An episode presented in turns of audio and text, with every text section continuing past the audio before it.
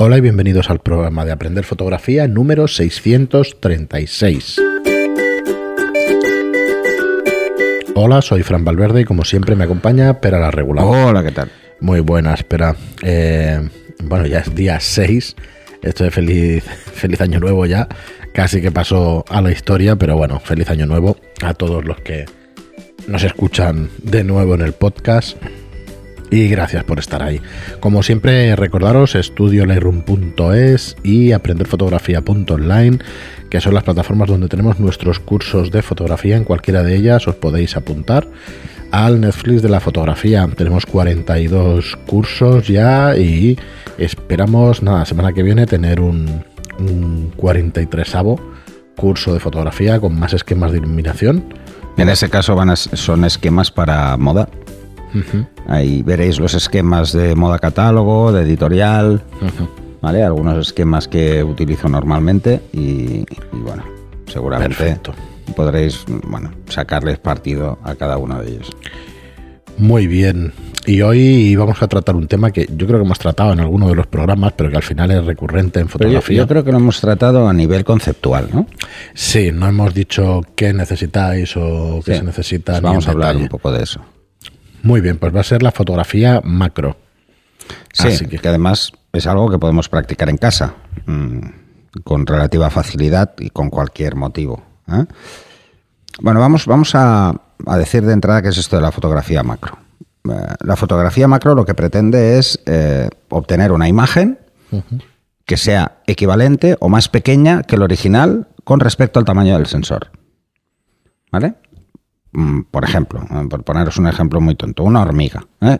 Bueno, si la tenéis en casa, habrá que ver el origen, por qué viene la hormiga, pero bueno, al margen de eso, aprovechar y le sacáis una foto.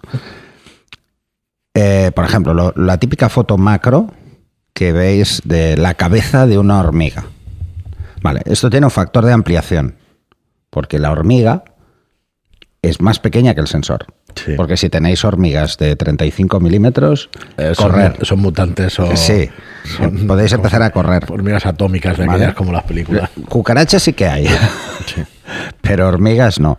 Entonces, eh, muchas veces se confunde ese término, aunque mm, es eh, válido en ambos casos. Una es que la macro relación uno a uno quiere decir que la, fo- la- la hormiga ocupa en milímetros lo mismo que en el sensor. Es decir, que la vamos a ver grande porque nuestra foto la vemos en el ordenador y la veremos enorme. Pero claro, ocupará igual un tercio del sensor o menos, o una cuarta parte. Pero eso sería una fotografía macro. ¿Vale? Por un tema de proporción. O luego, pues si, si queréis, por ejemplo, hacer que se vea solo la cabeza, pues bueno, pues entonces estamos hablando también de fotografía macro, pero de una escala mayor. ¿Mm? Estamos jugando con la escala. Vale, para hacer fotografía macro, mm, lo ideal es disponer de un objetivo que tenga macro. Y normalmente son objetivos fijos o incluso hay zooms con rangos focales. En los zooms está más claro porque normalmente la parte de macro es el final. ¿eh? Cuando, por ejemplo, un 24-105, macro es en 105, no suele ser en, en otra focal. Pero son objetivos normalmente entre, lo que llamamos focales estándar o focales normales, que son 50 milímetros, entre 50 milímetros y unos 100 o incluso un poco más, ¿vale? Normalmente esos son los rangos focales donde tenemos eh, objetivos macro. Esos objetivos lo que permiten es, una de las cosas que tiene que tener un objetivo marco, eh, macro es que permite enfocar muy cerca. Sí, es lo O que te iba a preguntar. ¿Qué características técnicas, digamos, y sobre todo es el enfoque? Tiene que poder enfocar muy cerca. Normalmente los objetivos macro enfocan por debajo de 35 centímetros. ¿eh? O por ahí, más o menos, ¿no? Eh, algunos un poquito más, otros un poquito menos, pero más o menos es esto, ¿no? A una distancia en la cual, para, normalmente para que un objetivo se denomine macro, debe cumplir la proporción 1 a 1. Quiere decir que si me pongo la distancia mínima de enfoque, el motivo que fotografíe será exactamente igual o sea, será exactamente en tamaño igual a lo que estará dentro del sensor, o sea, al tamaño que ocupará en el sensor. Y hablamos de, de- de una macro 1-1. Con esto ya podemos hacer Ahora, mucha gente me pregunta, bueno, ¿y qué pasa si no tengo un objetivo macro? ¿Puedo hacer macro?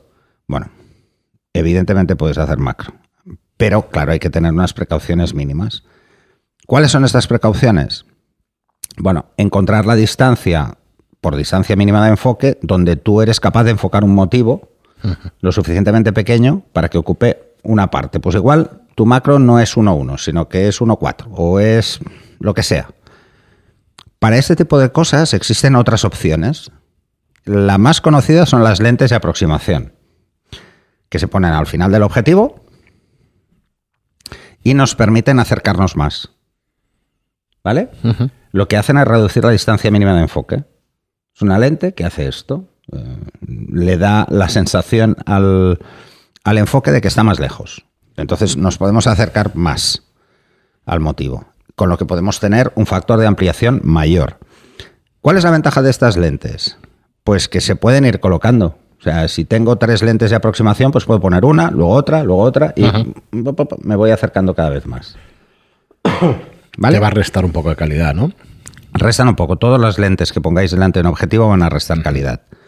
Van a restar, bueno, nitidez básicamente, pero en, a esas proporciones, pues igual ni se nota, ¿no? O sea, el problema mayor es enfocar bien. Claro. Porque normalmente ah, existen lentes que no les afecta, pero a la mayoría de lentes les afecta el enfoque automático. Entonces, si ponemos una, pues igual no, pero si ponemos dos sí, entonces hay que hacer enfoque manual, este tipo de cosas. Aunque normalmente para hacer macro se usa el enfoque manual y se obvia la confirmación de enfoque. ¿Por qué? Porque es que lo vemos, vemos cómo queda. Y como vemos cómo queda, pues nos damos cuenta. Pensar también que cuanto más cerca estamos del motivo y más focal tenemos, menos profundidad de campo. Pero claro, estamos hablando de, motivos que son muy pequeñitos. Otra de las cosas que se utilizan es eh, los anillos inversores, que lo que nos permiten es poner el objetivo al revés. Sí, lo habéis oído bien. Es, es como cuando miramos con unos prismáticos. Eso siempre he, alucinado, no he hecho la prueba, nunca tengo que probarlo. Es cuando, cuando miramos con unos prismáticos, no sé si lo habéis hecho alguna vez, y lo veis todo súper grande, y cuando le dais la vuelta lo veis todo súper pequeño. ¿Vale? Pues es el, mismo, es el mismo principio. Lo que nos permite es poner el objetivo al revés. Eh, si usáis un, el objetivo invertido y usáis un anillo de inversión de objetivos, hay que tener varias cosas en cuenta. De entrada, que la parte interior queda muy expuesta. O sea, la parte interior del objetivo queda muy expuesto. Y al quedar muy expuesto, eh, hay que ir con mucho cuidado, porque es la parte más delicada. Entonces, estas eh, tres diferentes opciones, el tener un objetivo macro, el tener lentes de aproximación o el tener un, anillo inversor, pues nos van a permitir eh, hacer esto, ¿no? No sé si lo has dicho, espera, está despistado. Tendrías que ponerle un adaptador, ¿no? Sí, el anillo inversor. es, un anillo inversor. Es un adaptador que lo ponemos y ya está. Lo pones y normalmente lo que se ancla es en la rosca del objetivo donde, donde van los filtros, ¿no? A ver, vamos a estos tres casos, ¿no? Por ejemplo, las lentes de aproximación eh, son unas lentes plano-convexas. Mm, y tienen, bueno, es, es como un filtro, ¿vale? Y lo que hacen es eso, aumentar, darle aumentos. Los aumentos se miden en dioptrías, como los fallos de, en la vista, ¿no? A más, eh, miopía, ¿no? A más dioptrías, más aumento. Pero ojo, eh, tenemos dos efectos malos, que es lo que decía, que perdemos calidad. Sobre todo tenemos aberraciones, son más visibles las aberraciones, o sea que si usamos aperturas muy amplias se van a notar más. Si el objetivo ya tiene, las vamos a incrementar. Y luego tenemos una pérdida de contraste. O sea, tener en cuenta que luego hay que jugar con el contraste de la imagen. Si no jugamos con el contraste, pues tendremos fotos muy planas. Eh, si las vais a imprimir, hasta mejor. Pero si no las vais a imprimir hmm. y las queréis ver en ordenador, lo ideal es que, bueno, le deis más contraste. No va a ser exactamente lo mismo, pero podemos jugar bastante con ello.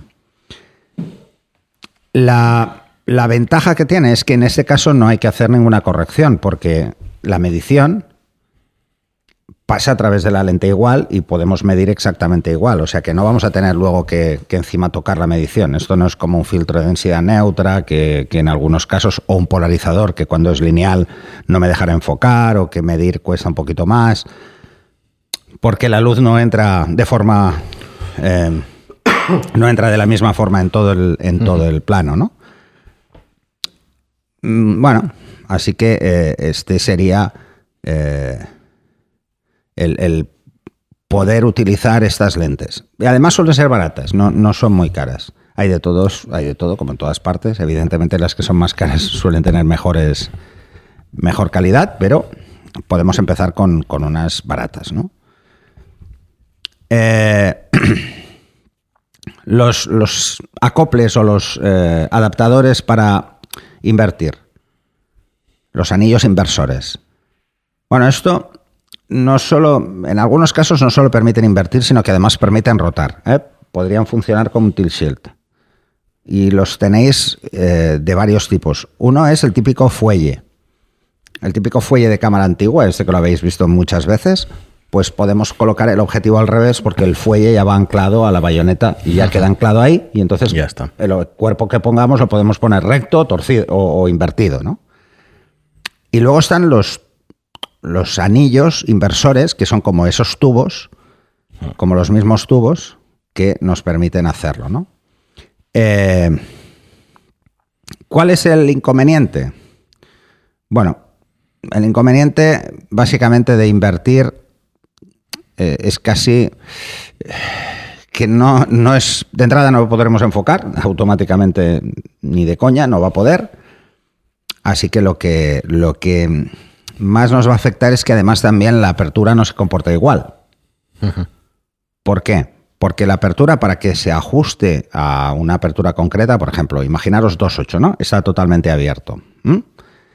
Está a una distancia del plano focal para que cuadre con la focal. Al invertirlo, ya no cuadra. Entonces, la luz entra de forma diferente. Entonces, podéis tener que hacer correcciones de exposición. Así que hay que probar más para tener muy claro cómo funciona.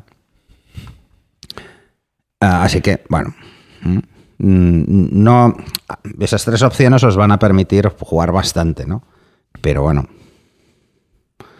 ¿Cómo entender esto de los factores de ampliación? Que a veces cuesta un poquito, ¿no?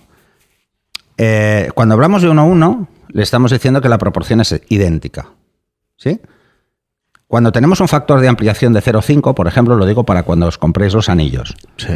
bueno, las lentes de aproximación. Eso quiere decir una proporción 1-2. cada centímetro son dos. ¿Vale? 1-3 cada centímetro y así, progresivamente. Así que eh, es, es, simplemente ir, tener claro cuál es el factor de aproximación. Si lo que queréis es la cabeza de una hormiga, pues imaginaros, hay que ampliar un montón, o sea que hay que meter más de un anillo, ¿no? Yo lo que os diría es mirar qué anillos hay, porque hay de diferentes aproximaciones. Cuanto mayor sea el grado de aproximación o mayor sea el factor de ampliación, más pérdida vais a tener en cuanto a mm. calidad, eso es así. ¿eh? Y si lo sumáis, pues lo estaréis multiplicando n veces. O sea, por ejemplo, 2 eh, de 0,5 Dos que amplíen un 50%, que sería una ampliación del 100. ¿Vale? Pues con eso, tener en cuenta eh, que lo que estamos haciendo no es que se verá el doble de peor, ¿no? Por decirlo de alguna forma, sino que se verá más del doble de peor.